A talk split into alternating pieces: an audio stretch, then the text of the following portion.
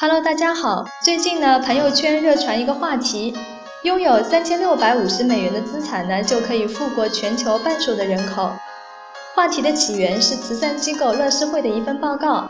这份报告呢，借用了瑞士信贷银行的全球财富报告。瑞士信贷银行从二零一零年起，每年都发表全球财富报告，并且呢，号称是有关全球私人财富最详细和最新的资料来源。报告说，虽然世界可能正在走出衰退，但只有富人才能从中受益。那么，究竟要有多少钱才能成为全球最富有的人呢？真实的答案可能会让大家感到意外。这份报告中提到，全球最富有的百分之十的人口已经拥有了全球百分之八十七的财富。到二零一六年，全球最富有的百分之一的人口将拥有超过世界上一半的全球财富。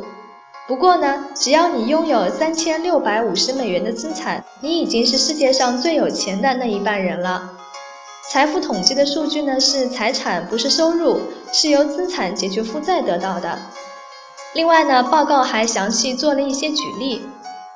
首先，如果你拥有七十九点八万美元的财富，约合人民币四百九十五点五万元，你就是全球最富有的百分之一的人。七十九点八万美元呢，是伦敦房屋的平均价格，也是比尔盖茨在不到一小时内赚到的钱。不过呢，七十九点八万美元也是德国普通人二十五年的收入，或者俄国普通人五十五年的收入，又或者是印度普通人二百二十五年的收入。第二呢，要成为全球百分之十最有钱的人，你需要七点七万美元，约合人民币四十七点八万元。七点七万美元呢，可能是某些人买一只手表所花的钱，也可能是一辆私家车的价值。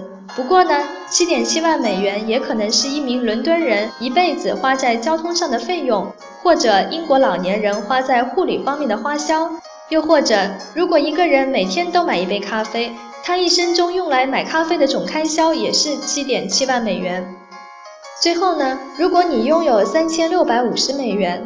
约合人民币二点二七万元，你的财富就超越了全球一半的人。三千六百五十美元呢，可能是伦敦人每月租房要付的租金，或者是挪威普通人每月的工资，又或者是印度普通人一年的薪水。这份报告体现了全球的贫富差距，不过呢，也让我们看到了，其实想要成为最富有的人并不困难，即便呢是从零开始。小编用复利计算器进行了计算。首先，第一步，从零开始，成为百分之五十富有的人可以怎么办到？如果我们每月强制储蓄五百元，仅投资于最简单方便的货币基金，大概需要三点五年可以积累到二点二七万元。如果每月强制储蓄一千，投资于货币基金，大概需要一点八年，也就是不到两年可以积累到二点二七万元。第二步，从零开始成为百分之十富有的人。如果还是每元一千投入货币基金，累积到人民币四十七点八万元呢？需要二十二点八年。如果我们多元化配置我们的资产，即使都偏向于稳健性的投资，平均百分之八的年化收益呢？十七点九年可以累积到四十七点八万元。那假如我们愿意承担一小部分的风险？